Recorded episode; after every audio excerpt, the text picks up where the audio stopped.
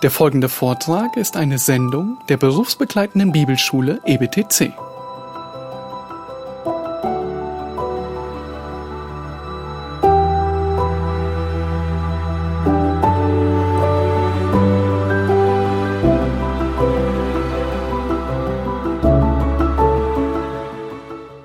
Ja, liebe Gemeinde, wir kommen heute wieder zurück zu unserer Serie durch den Thessalonicher Brief. Die Serie heißt eine junge, standhafte Gemeinde. Und wir können zusammen den ersten Thessalonicher Brief schon mal aufschlagen. Erster Thessalonicher Brief und die Gemeinde in Thessalonik ist wirklich eine junge Gemeinde, die so stark im Gedächtnis bleibt. Inmitten dieser gottlosen Stadt Thessalonik entsteht innerhalb von Wochen eine standhafte Gemeinde. Obwohl es starke Verfolgung in dieser, äh, in dieser Stadt gibt, weil diese Gemeinde hat einen übernatürlichen und ansteckenden Glauben. Und dieser vorbildliche Glaube wurde so schnell innerhalb von Wochen, Monaten in der damaligen Welt bekannt. Und das ganz ohne Internet, so schnell. Erstaunliche Botschaften verbreiten sich immer rasend schnell, egal in welchem Medium. Und wenn der Apostel, äh, Apostel Paulus in eine Stadt kam, da haben die Gläubigen dieser Stadt ihm erzählt, was er in Thessalonich getan hatte. So, die Botschaft ist ihm vorausgeeilt, könnte man sagen. Und bei so einer Nachricht kommt immer sofort die Frage auf, was, was waren die Gründe für so ein schnelles Entstehen dieser Gemeinde? Und Thomas hat uns in der letzten Predigt durch das erste Kapitel geführt. Und Gott hat in den Gläubigen gewirkt und ihnen Glauben geschenkt. Die Thessalonicher hielten das nicht verborgen. Sie glaubten an Gott und waren ein Zeugnis in der ganzen Stadt, obwohl es heftigen, heftigen Widerstand gab. Und sie nahmen das Wort trotzdem, das Evangelium, mit voller Freude des Heiligen Geistes auf. Aber es gibt noch einen weiteren Grund, warum diese Gemeinde so stark gewachsen ist, geistlich. Und das ist auch die Leiterschaft dieser Gemeinde. Und wer hat diese junge, junge Gemeinde angeleitet? Wie haben die das gemacht? Große Nationen werden meistens über ihre Leiter definiert, über ihre herausragenden Persönlichkeiten. Sie führen das Land und die Menschen in eine bestimmte Richtung. Und kennt man die Leitung eines Landes, dann weiß man, in welche Richtung dieses Land geht. Aber wenn das Land nicht in die gewünschte Richtung geht, wer wird dann ersetzt? Nicht die Bürger, sondern die Leitung des Landes. Wie auch im Sport. Wenn ein Sportteam nicht die Leistung bringt, wird der Trainer gefeuert, der Leiter. Auch bei den Thessalonichern war die Leitung eine ganz besondere. Und was sind die Merkmale, und das wollen wir uns heute anschauen, was sind diese Merkmale in Thessalonich dieser erfolgreichen geistlichen Leiterschaft? Darum dreht sich das Thema. Und so heißt auch die Predigt eine vorbildliche geistliche Leiterschaft. Das Neue Testament sagt, dass wir denen nachfolgen sollen, die uns ein Vorbild sind im Glauben. Können wir das machen? Ist es sicher, unseren geistlichen Leitern einfach so nachzufolgen? Und woher können wir das wissen? Zudem gibt es immer weniger Leiter, auch wenige geistliche Leiter in unserer Zeit. Warum? Die Berufung geistlich zu leiten, das Evangelium den Sündern zu predigen, die Anbetung der Gläubigen anzuleiten, das sind keine kleinen Sachen, das sind große Verantwortungen. Und Gott selbst setzt den Standard für geistliche Leiter. Die Bibel ist voll mit Anweisungen, wie ein Leiter auszusehen hat. Und heute wollen wir uns auf 1. Thessalonik im zweiten Kapitel darauf beschränken, wie Paulus, welche Merkmale Paulus hier bringt über Leiterschaft. Ja, vielleicht denkst du jetzt, na super, ich bin jetzt raus, ich muss nicht zuhören, ich bin kein geistlicher Leiter. Ja, warum müssen wir diesen Text überhaupt behandeln? Naja, erstens, wir sind jetzt dran, damit durchzugehen und Gott und sein Geist möchten auch zu geistlichen Leitern reden durch die Bibel. Außerdem müsst, müsst ihr auch als Gemeinde wissen, was ist geistliche Leiterschaft? Auch die Frage, wieso soll ich meinen geistlichen Leitern nachfolgen? Was sind geistliche Leiter? Und auch muss, die Gemeinde ihre Leiter in Rechenschaft halten. Sie muss wissen, was ihre Aufgabe sind. Und Paulus schreibt ja diesen Brief nicht nur an die Leiter der Gemeinde, sondern er schreibt sie an, an die ganze Gemeinde, an die ganze Gemeinde in Thessalonich. Also ist dieser Text für jeden von uns wichtig. Besonders auch, wenn du geistlicher Leiter werden möchtest. Manche von uns sind automatisch geistliche Leiter. Wenn du Ehemann, Vater bist, ist das nicht eine Frage. Du bist Leiter und musst das ausfüllen. Aber wir werden uns heute auch um die Mütter kümmern. Wir sehen eine wichtige Eigenschaft von Müttern, die wir lernen können. Also habt ihr genug Grund, weiter hier zu bleiben und zuzuhören. Gut, lasst uns jetzt in die Predigt einsteigen, in den Text. Und wir werden mit drei Schritten durch den Text gehen. Wir gehen durch 1. Thessalonicher 2, die ersten zwölf Verse. Und in den ersten sechs Versen sehen wir das reine Innere von Gott, das ein geistlicher Vater, äh, Leiter braucht. Und sieben bis neun, der geistliche Leiter muss zart sein wie eine Mutter. Und die letzten beiden Verse stark wie ein Vater. Also erstens ein reines Inneres vor Gott, zweitens zart wie eine Mutter und viertens stark wie ein Vater. So, bevor wir jetzt hier eintauchen, ist eine wichtige Sache über Paulus hier noch zu sagen, die wir vorher klären müssen, bevor wir das alles lesen. Und der Paulus hat jetzt nicht, schreibt nicht einen Abschnitt, wo er beschreibt, äh, schaut mal, liebe Gläubige, das ist ein geistlicher Leiter, so und so sieht er aus. Nein, das macht Paulus nicht. Was Paulus in diesem Abschnitt macht, er verteidigt sich. Hä, wieso verteidigt er sich? Die Gemeinde ist doch stark gewachsen. Ja, aber es gab auch in, in dieser Stadt viel Anfechtungen, viel Gegenwind gegen die Leitung. Und was Paulus macht, er verteidigt sich in diesem Abschnitt und sagt, darum bin ich ein geistlicher Leiter. Deswegen ist der Ton dieses Abschnitts auch sehr polemisch. In der damaligen Welt waren sehr viele religiöse Verführer unterwegs. Jeder wollte Menschen um sich scharen. Jeder wollte, wenn man auf die Straße ging, jeder wollte dich mitnehmen, wollte dich irgendwo hinbringen und sagte, folgt dieser Religiosität. Ihr werdet Zufriedenheit und wirklich wahre Verbindung zu Gott finden, wenn ihr mir nachfolgt. Und in dieser Zeit war viel Mystizismus aus dem Orient unterwegs, auch viele griechische Philosophien oder Götzen. Und die waren alle da, um die Menschen zu verführen. Aber die Gemeinde blieb standhaft, wie wir es gesehen haben, in Kapitel 1, Vers 9 wie ihr euch von den Götzen zu Gott bekehrt habt, dem lebendigen und wahren Gott zu dienen. Die Gemeinde war standhaft gegen all diese Götzen. Aber nun wurde dieser Angriff gegen die Leitung dieser Gemeinde gefahren. Und die Gemeinde kam wahrscheinlich ins Wanken. Wirklich? Das sollen unsere Leiter sein? Das ist Paulus? Stimmt das? Und Paulus verteidigt sich konstant. Das ist jetzt interessant zu sehen. Wie macht er das? Was sagt er? Und er spricht zu den Thessalonichern, er appelliert an die Gemeinde, sich daran zu erinnern, was sie tatsächlich gesehen haben, als Paulus da war. Und das zieht sich durch den ganzen Abschnitt. In 2.1 sagt er, denn ihr selbst wisst, 2.2, wie ihr wisst und so weiter, wie ihr wisst, 2.9, denn ihr erinnert euch, ihr seid Zeugen, wie ihr ja wisst.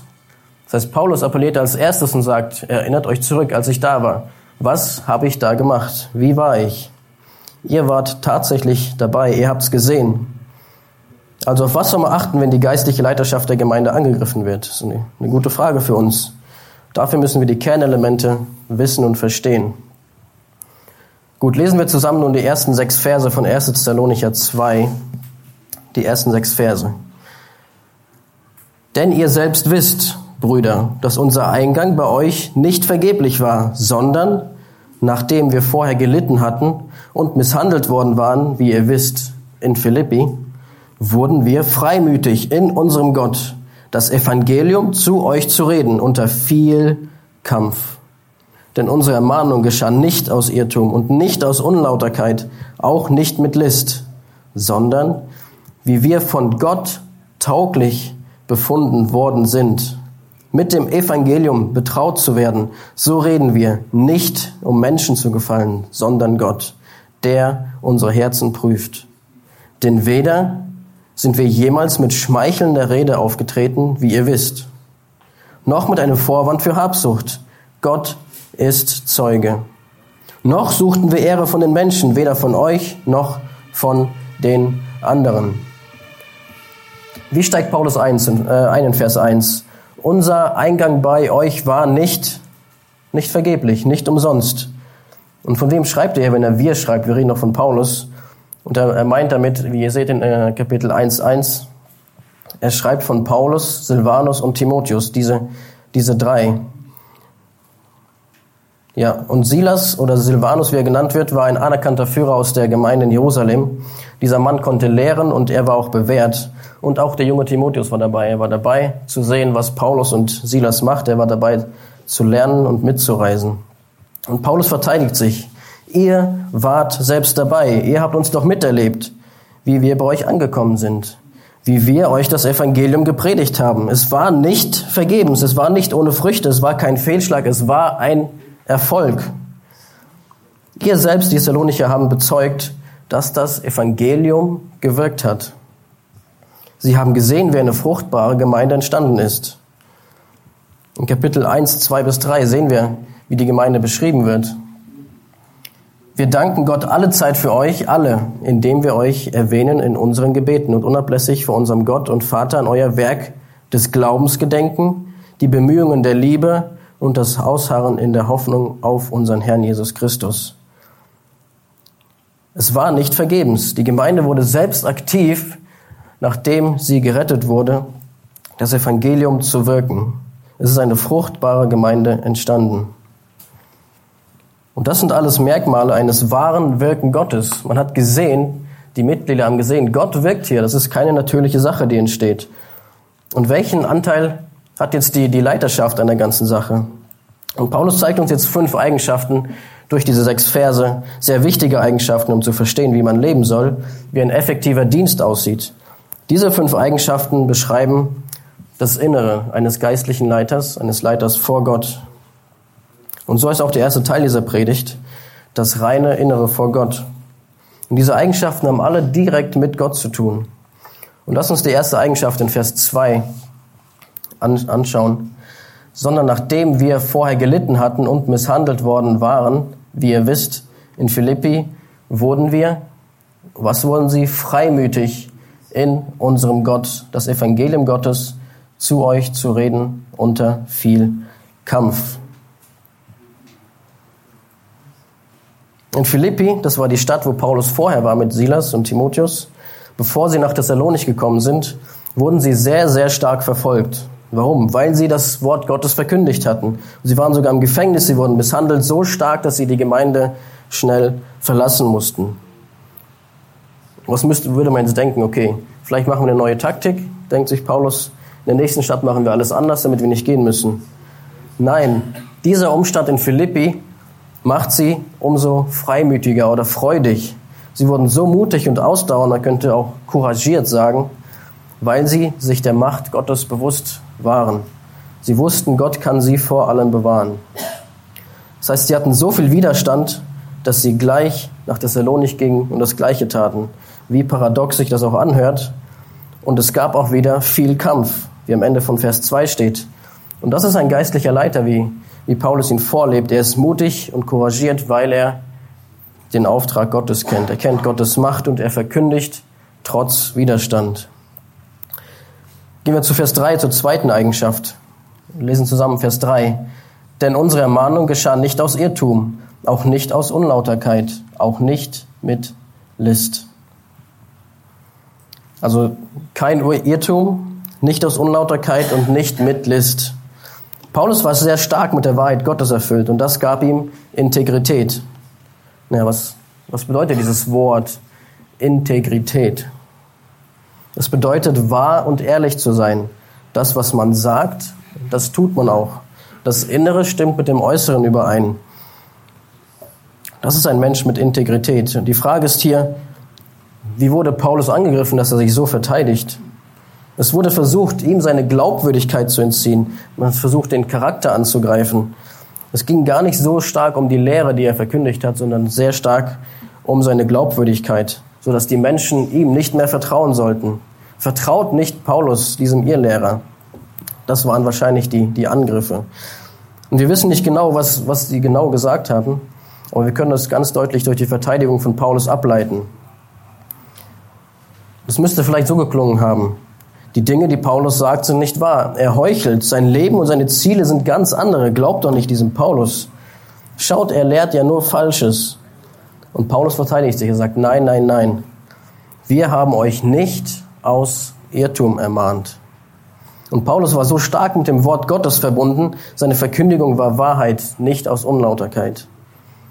Man könnte auch aus unreinen Absichten sagen, was sich meist in dem Kontext der alten Zeit auf sexuelle Sünden bezogen hat.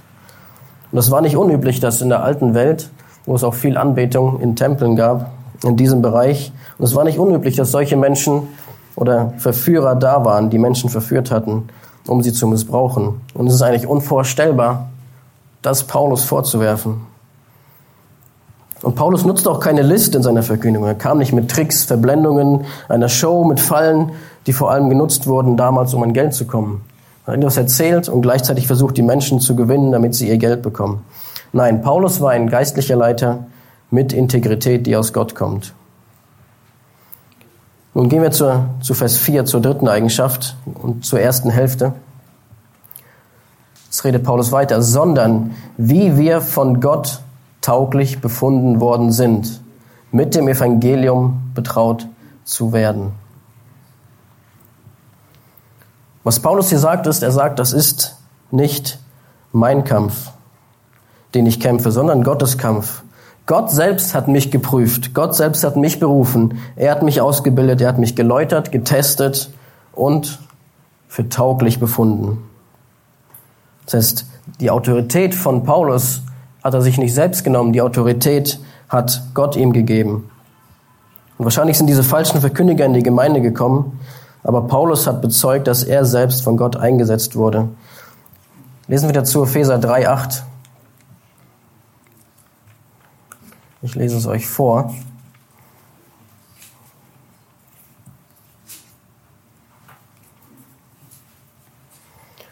Mir, dem Allergeringsten von allen Heiligen, ist die Gnade gegeben worden, den Nationen den unausforschlichen Reichtum des Christus zu verkündigen. Paulus sagt hier, es ist sein Auftrag, den, den Reichtum Christus zu verkündigen. Das heißt, Paulus ist sich, ist sich bewusst, seine Autorität ist nicht seine eigene, sie kommt von Gott. Und das ist auch ein geistlicher Leiter. Er hat eine delegierte Autorität. Er verkündigt Christi an Christi Stadt die Botschaft. Und die Verkündigung der Wahrheit in Kraft und Klarheit gibt diese Autorität. Die Autorität eines Leiters geht nicht über das hinaus, was die Bibel sagt. Gut, gehen wir weiter zur zweiten Hälfte von Vers 4 bis Vers 5.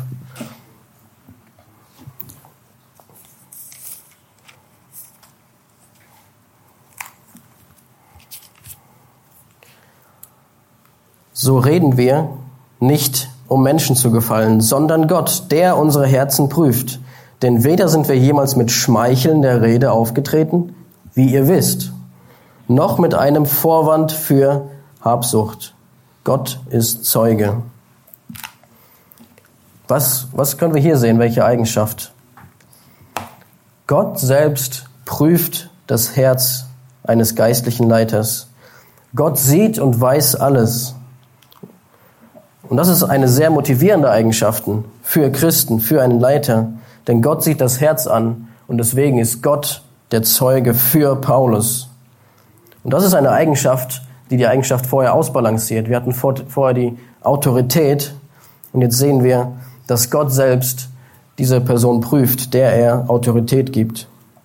Und das heißt, in erster Linie gibt ein geistlicher Leiter vor Gott selbst Rechenschaft. Er steht vor Gott. Seine erste Sorge ist es, dass Gott alles sieht. Das ist das Erste, was er denkt. Was denkt Gott dazu, was ich hier mache? Und Gottes Meinung steht an erster Stelle. Er ist der Richter. Und Galater 1.10 bringt es auf den Punkt, wo Paulus sagt, denn rede ich jetzt Menschen zuliebe oder Gott? Oder suche ich Menschen zu gefallen? Wenn ich noch Menschen gefiele, so wäre ich Christi Knecht nicht. Wahrscheinlich haben genau das einige Paulus vorgeworfen, Menschen zu gefallen. Doch wer kann in das Herz schauen? Das kann nur Gott tun. Und das nimmt Paulus als sein Fundament, als seine Sicherheit. Gott ist mein Zeuge, er schaut in mein Herz. Er sagt in Vers 5, wir sind niemals mit schmeichelnder Rede aufgetreten. Gott ist Zeuge. Ja, was ist nun diese schmeichelnde Rede? Schmeicheln liegt eigentlich im Ego eines jeden Menschen begründet, der es liebt, Gutes über sich selbst zu hören. Und er ist so stark damit vereinnahmt, dass er nicht mehr klar denken kann. Was denken die anderen über mich? Was soll ich sagen? Was wird er denken? Wird, wird er mich mögen? Wird er mich respektieren? Das heißt, man läuft durch das Leben und ist nur beschäftigt damit, was denkt der andere über mich und kann nicht mehr klar denken. Man ist getrieben von der Meinung von anderen. Oder wie im Text steht, mit Habsucht, um reich zu werden oder um etwas anderes zu bekommen. Bei einem Schmeichler weiß man nie, was er möchte. Nur wenn jemand ein Kompliment macht, ohne Hintergedanken, ist das keine Schmeichelei. Aber Sprüche 26, 28 sagt, ein glatter Mund richtet Verderben an. Nun, die abschließende Eigenschaft steht in Vers 6. Lass uns zusammen Vers 6 lesen. Noch suchten wir Ehre von Menschen, weder von euch noch von anderen. Welche Ehre sucht Paulus? Ein geistlicher Leiter ist eingenommen von der Herrlichkeit Gottes, was ihn demütig macht. Er hat erkannt, dass, er nicht, dass es nicht um ihn selbst geht, sondern um Gott. Paulus hat, es, hat die, die Ehre von den Thessalonichern gar nicht interessiert. Warum? Weil er so eingenommen war, über Gott und seine Herrlichkeit nachzudenken. 2. Korinther 4, 5 sagt, denn wir predigen nicht uns selbst, sondern Christus, Jesus als Herrn, uns aber als eure Sklaven um Jesu willen. Nun, wie sieht das reine Innere vor Gott aus, eines, eines Leiters? Er ist erstens mutig, weil alles von Gott abhängt. Er ist voll mit Integrität, weil er voll mit Gottes Wort ist. Er hat Autorität, nicht aufgrund sich selbst oder seiner selbst, sondern weil Gott ihm Autorität delegiert hat. Er gibt Gott persönlich Rechenschaft an allererster Stelle, weil Gott alles sieht. Er ist demütig, weil er sich im Licht der Herrlichkeit Gottes sieht.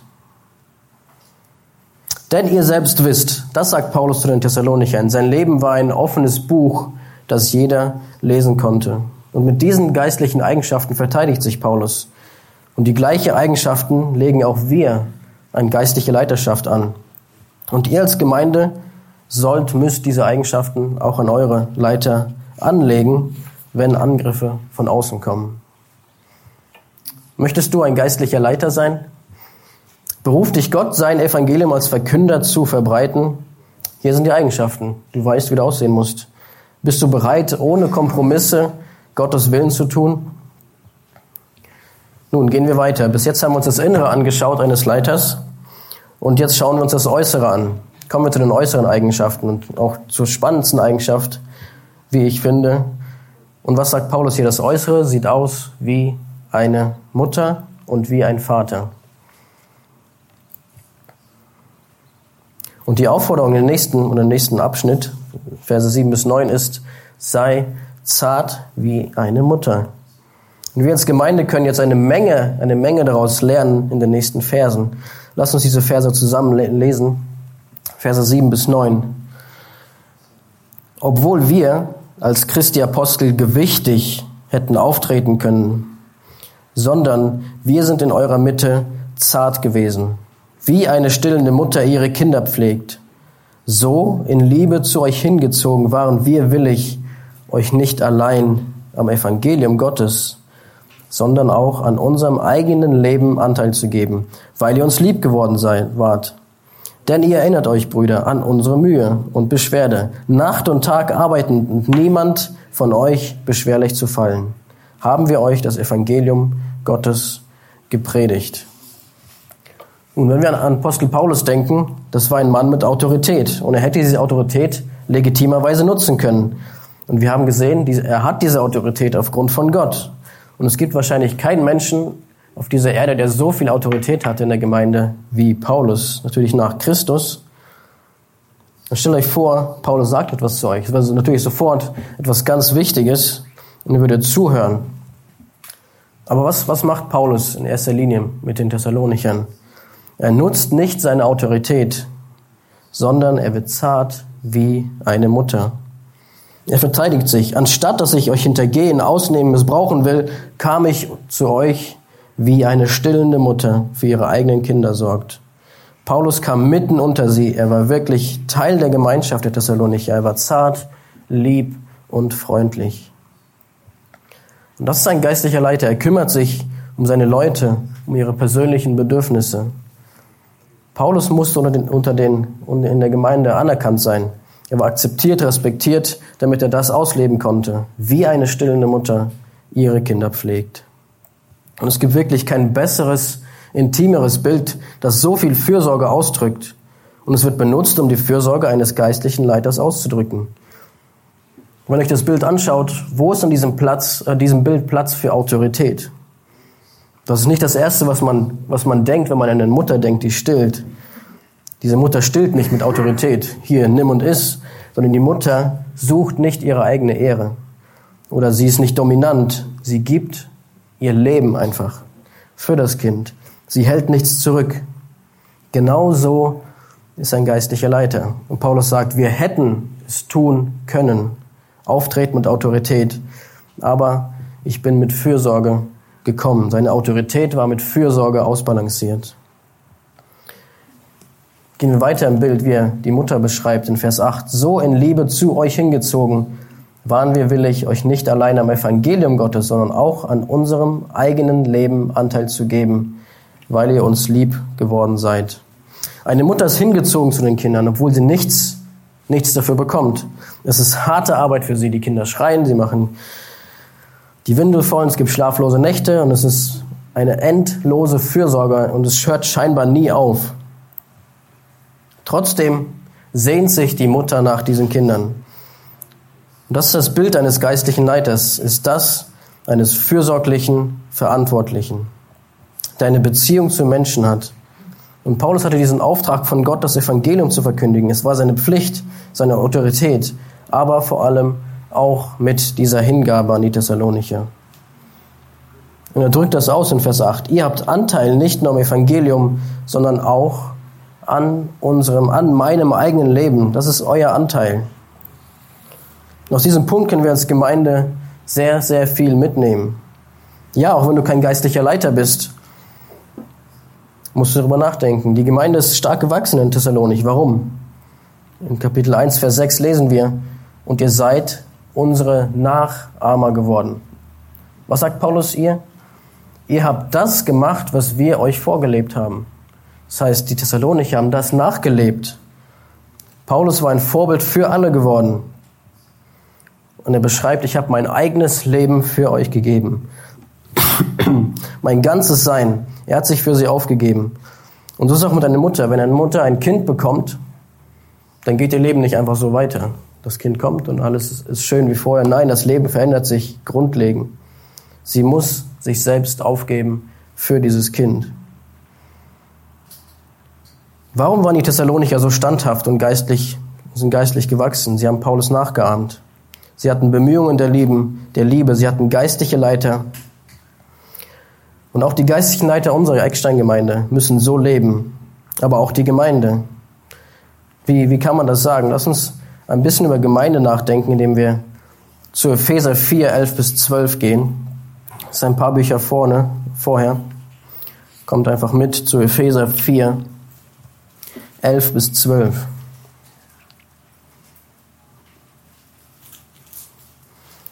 Ich lese ab Vers 11. Und er hat die, die einen als Apostel gegeben und die anderen als Propheten, andere als Evangelisten, andere als Hirten und Lehrer.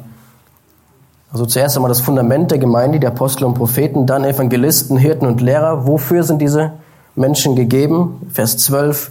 Zur Ausrüstung der Heiligen. Wofür? Für das Werk des Dienstes, für die Erbauung des Leibes Christi. Wofür sind die geistlichen Leiter gegeben? Damit die Gläubigen dienen, damit der Leib wächst. Aber der Text geht auch weiter in Vers 15 und 16. Lass, lass mich das vorlesen, Epheser 15 bis 16, Kapitel 4. Lasst uns aber die Wahrheit reden in Liebe, in allem hinwachsen zu ihm, der das Haupt ist, Christus. Und jetzt gut zuhören. Aus ihm, aus Christus, wird der ganze Leib zusammengefügt und verbunden durch jedes der Unterstützung dienende Gelenk entsprechend der Wirksamkeit nach dem Maß eines jeden Teils. Und so wirkt er das Wachstum des Leibes zu seiner Selbsterbauung, Auferbauung in Liebe. Wer wirkt das Wachstum des Leibes? Die geistlichen Leiter, aber auch die einzelnen Mitglieder. Angeleitet durch die Leiterschaft dienen die Mitglieder einander. Vergesst das nicht. Und das ist das schöne Bild an Eckstein auch. Jesus Christus der Eckstein, die Gemeinde als lebendige Steine. Jedes einzelne Gelenk und die Glieder nach ihrer Wirksamkeit wirken das Wachstum des Leibes. Das ist Christus, der Eckstein. Und die Gemeinde als lebendige Steine. Und sie dienen aktiv einander, untereinander, und wie, sie, wie dienen sie einander? Wie Paulus es hier gelebt hat. Was hatten die Thessalonicher ihm nachgemacht? Sie waren aktiv. Sie haben einander am eigenen Leben teilhaben lassen. Also wenn ich dieses Gebäude vorstellt mit den, mit den ganzen Steinen, und euch die, die Ecksteingemeinde vorstellt, wie wachsen wir als Gemeinde? Wir haben die Leiterschaft, aber auch ihr als Mitglieder untereinander wirkt gemeinsam das Wachstum. Wie? Indem ihr euch selbst aufgebt, indem ihr füreinander, aneinander das am eigenen Leben Anteil gibt. Und so ist auch unsere Gemeinde komplett ausgerichtet. Es gibt den Gottesdienst, wir beten zuallererst Gott an. Aber was kommt danach? Wir nehmen uns Zeit füreinander. Warum? Einfach nur um eine schöne Kultur zu haben? Nein, weil wir einander am eigenen Leben Anteil geben möchten und sollen.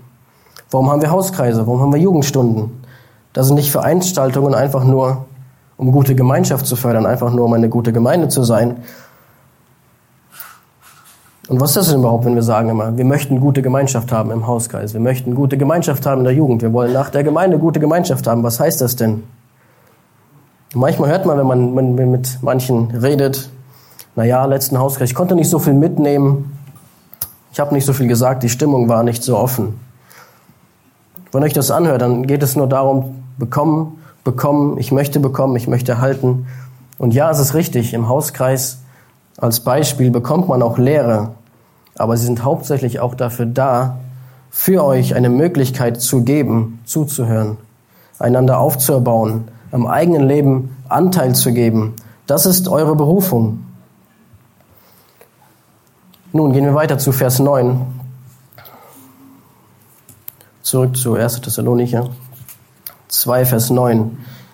Denn ihr erinnert euch, Brüder, an unsere Mühe und Beschwerde, Nacht und Tag arbeitend. Um niemand von euch beschwerlich zu fallen, haben wir euch das Evangelium Gottes gepredigt.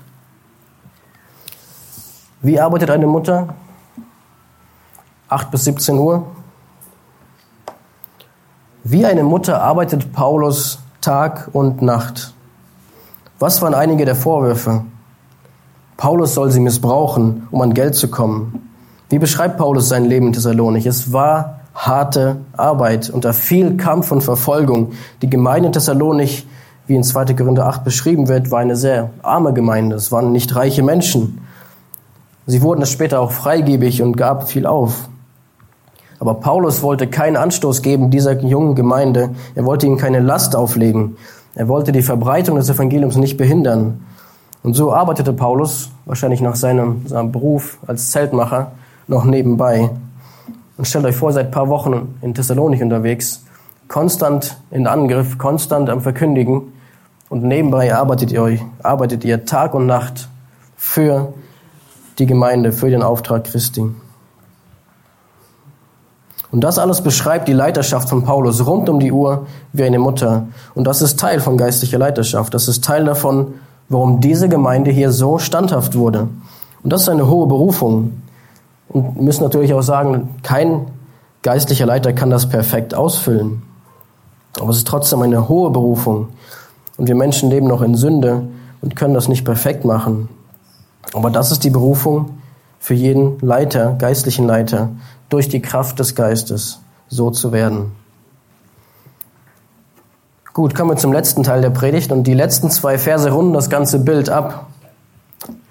Die Mutter ist die, die zarte Komponente eines Leiters und der Vater ist die starke Komponente. Die Mutter gibt sich hin, der Vater leitet mit Autorität. Das ist eine ausgeglichene Leiterschaft. Und lesen wir die letzten Verse zusammen, die letzten beiden, 10 und 10 bis 12. Ihr seid Zeugen und Gott. Also ihr seid Zeugen und Gottes Zeuge, wie heilig und gerecht und untadelig wir gegen euch, die Glaubenden, waren. Wie ihr ja wisst, dass wir euch, und zwar jedem Einzelnen von euch, wie ein Vater seine Kinder ermahnt und getröstet und beschworen haben des Gottes würdig zu wandeln, der euch zu seinem Reich und seiner Herrlichkeit beruft. Und schon wieder fängt Paulus damit an, ihr seid doch Zeugen. Denkt daran, was ihr tatsächlich gesehen habt, als wir da waren. Genauso ist Gott Zeuge, aber auch sie selbst. Wovon sind sie Zeuge? Dass Paulus, Silas und Timotheus heilig, was steht im Text, heilig, gerecht und untadelig gegen die Gläubigen waren. Also sie waren so ziemlich das Gegenteil von dem, was ihnen vorgeworfen wurde. Und das sind alles Eigenschaften, die in die Verantwortung eines Vaters gehören. Er setzt den Standard für Integrität in der Familie. Das ist die Verantwortung auch von einem geistlichen Leiter. Und gehen wir durch. Heilig bedeutet ein tadelloses Leben vor Gott. Es hat damit zu tun, wie man auf die Gebote Gottes reagiert. Paulus stand heilig vor Gott, weil er die Gebote lebte, weil er nach Gottes Geboten lebte. Er war gerecht, weil er in Christus lebte, aber er war auch tadellos. Die Menschen konnten ihn nicht wegen eines besonderen Fehlers tadeln. Das ist genau die, Vater, die Aufgabe eines Vaters. Und die Frage, wie kann ich, wie, wie kann ein Vater geistlich starke Kinder haben? Indem der Vater sein Leben heilig, gerecht und tadellos als Vorbild für seine Kinder lebt. Der Vater lebt sein Leben ohne Kompromisse. Er liebt es, das Richtige zu tun. Er ist vereinnahmt von der Herrlichkeit Gottes. Der Vater ist das Vorbild, dem die ganze Familie nachahmen wird. Aber der Vater hat auch weitere Aufgaben, wie wir in 11 und 12 gelesen haben. Der Vater macht was? Er geht zu jedem, zu jedem seiner einzelnen Kinder und kümmert sich um jeden Einzelnen, um jeden Einzelnen in die richtige Richtung zu führen. Er ermahnt jeden Einzelnen, den richtigen Weg nicht zu verlassen. Aber er lehrt auch und weist nicht nur zurecht, er ermutigt und motiviert. Denn er weiß, es ist kein leichter Weg. Halte durch, gehe weiter, Schritt für Schritt, eins nach dem anderen.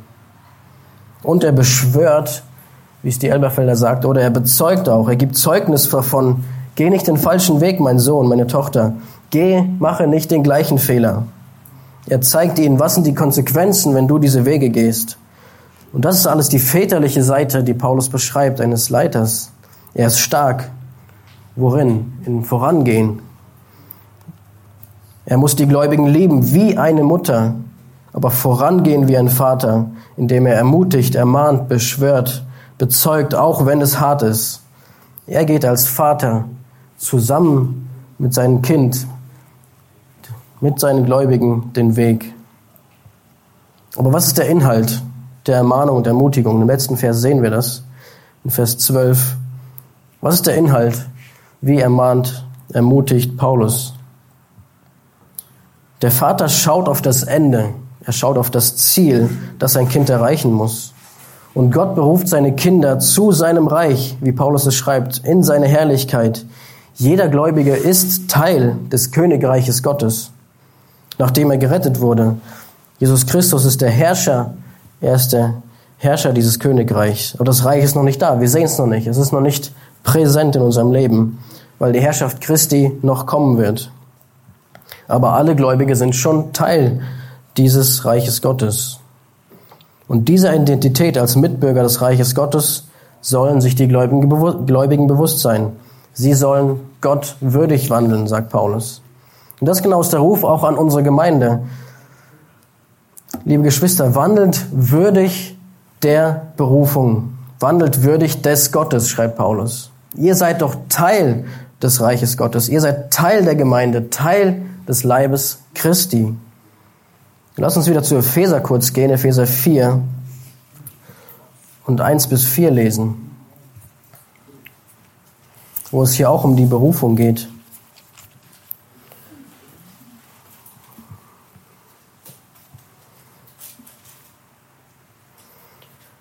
Ich ermahne euch, wie auch eben das Wort Paulus ermahnt, ermutigt wieder, ich ermahne euch nun, ich, der Gefangene im Herrn, Paulus war gefangen zur Zeit, als er das schrieb, was schreibt er jetzt? Wandelt würdig der Berufung, mit der ihr berufen worden seid mit aller Demut und Sanftmut, mit Langmut, einander in Liebe ertragen, befleißigt euch, die Einheit des Geistes zu bewahren, durch das Band des Friedens, ein Leib und ein Geist, wie ihr auch berufen worden seid in einer Hoffnung eurer Berufung.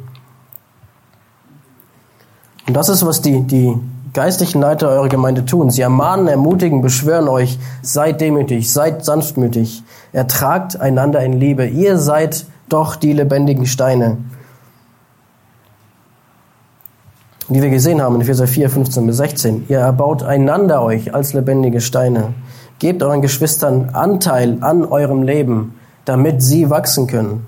bis wir einmal zusammen hingelangen zu Christus. Gebt anderen Anteil am Evangelium, wie Paulus es tat. Das ist das Zentrum der Berufung jeder Gemeinde. Gebt Jesus Christus weiter, der für Sünder gestorben ist.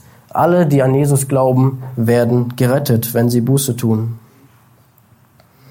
Und was ist, was ist denn deine Motivation, so ein Leben zu leben? Was ist deine Motivation, an deinem Leben Anteil zu geben? Das ist das Evangelium. Das ist Christus in dir. Vielleicht denkst du, naja, schön, aber ich habe ja gar nichts zu geben. Was soll ich denn meinen Geschwistern geben? Und da kann ich dir leider nicht zustimmen, das stimmt einfach nicht. Jeder Christ hat etwas zu geben. Und ich weiß nicht, wer das immer den Gläubigen sagt. Und ich habe oft auch selbst gedacht, naja, ich gehe hin, was soll ich denn da machen? Wie kann ich denn eine Hilfe sein? Das ist eine berechtigte Frage. Aber wenn du ein Gläubiger in Christus bist, hast du Christus. Du hast den Heiligen Geist in dir. Du hast Vergebung der Sünden. Du stehst gerecht vor Gott. Du hast geistliche Gaben, mindestens eine vom Geist bekommen. Du hast das Wort Gottes, die Schrift, die Bibel. Du kannst das alles deinen Geschwistern weitergeben. Und wenn du nach dieser Predigt denkst, na, das ist unmöglich, ist ja unmöglich, was für ein Standard hier gefahren wird. Wie soll denn jemand überhaupt geistlicher Leiter werden? dann hast du recht. Wer, wer soll denn diesen Standard halten? Und die ersten Schritte sind zuerst zu erkennen in Demut, dass man es nicht schafft. Aber auf dem Weg dahin wird Gott seine Menschen berufen. Lerne Gott, Gottes Wort und seine Tiefe kennen. Studiere es, damit es dich verändert. Und wir haben heute einige Vorwürfe gehört gegen Paulus. Und es ist normal, dass Vorwürfe gegen die Leitung einer Gemeinde kommen, wenn das Wort Gottes treu gepredigt wird. Und ihr als Gemeinde seid direkt, ihr seid direkt dran an euren Leitern. Ihr kennt sie, schaut ihren Wandel an. Lasst mich mit, mit zwei Bibelversen schließen, um die ganze Predigt abzurunden. Ich lese sie euch vor, ihr könnt die Stelle mit aufschreiben. Hebräer 13, 7. Gedenkt eurer Führer, die das Wort Gottes zu euch gepredigt haben, zu euch geredet haben. Schaut den Ausgang ihres Wandels an und ahmt ihren Glauben nach. Und als Ermutigung und Ermahnung Römer 12, 1 bis 2. Ich ermahne euch nun, Brüder, durch die Erbarmungen Gottes eure Leiber darzustellen als ein lebendiges, heiliges, Gott wohlgefälliges Opfer, was eurer, euer vernünftiger Gottesdienst ist. Seid nicht gleichförmig dieser Welt, sondern werdet verwandelt durch die Erneuerung eures Sinnes, damit ihr prüfen könnt, was der Wille Gottes ist, nämlich das Gute und Wohlgefällige und Vollkommene. Unser Gott und Vater, wir loben und preisen dich für deine, deine Güte und wir stellen uns heute die Frage, wer Wer kann das erreichen, was, was du als Standard setzt? Und du, Herr Jesus Christus, warst als perfekter Leiter auf dieser Erde. Und wir haben alle versagt, wir Menschen, in aller unserer Leiterschaft, in der geistlichen Leiterschaft. Und du kamst auf diese Erde und hast uns gezeigt, ihr Menschen, schaut auf mich, so sieht gute Leiterschaft aus. Und du warst perfekt. Du warst eine Mutter für uns, ein Vater, ein Leiter, der unser Leben angeleitet hat. Du hast uns gerettet, du bist für uns gestorben, Herr Jesus Christus. Und so möchten auch wir aus Dankbarkeit und im Lob für dich leben, auch würdig der Berufung, an der Stelle, wo du uns hingestellt hast in der Gemeinde, ob wir geistlicher Leiter sind, ob wir als Vaterleitung haben, ob wir als Mutterverantwortung haben, ob wir einfach Mitglieder sind, sehen wir, dass wir dir nachahmen sollen. Und wir möchten unser Leben einander geben, Anteil geben am eigenen Leben, damit die Menschen sehen, dass wir nicht nur das Evangelium predigen und es auch leben. Und wir möchten unser Leiber hinstellen als ein Opfer für dich, dass wir nicht gleichförmig dieser Welt werden, uns nicht, nicht weg, wegdriften oder ablenken lassen durch Verführer, sondern dass wir unser Denken erneuern, indem wir beständig in deinem Wort sind und prüfen können, was ist denn dein Wille? Was ist das Wohlgefällige? Was ist dein Wille? Dass wir das für unser Leben erkennen und das in unseren Geschwistern weitergeben. Amen.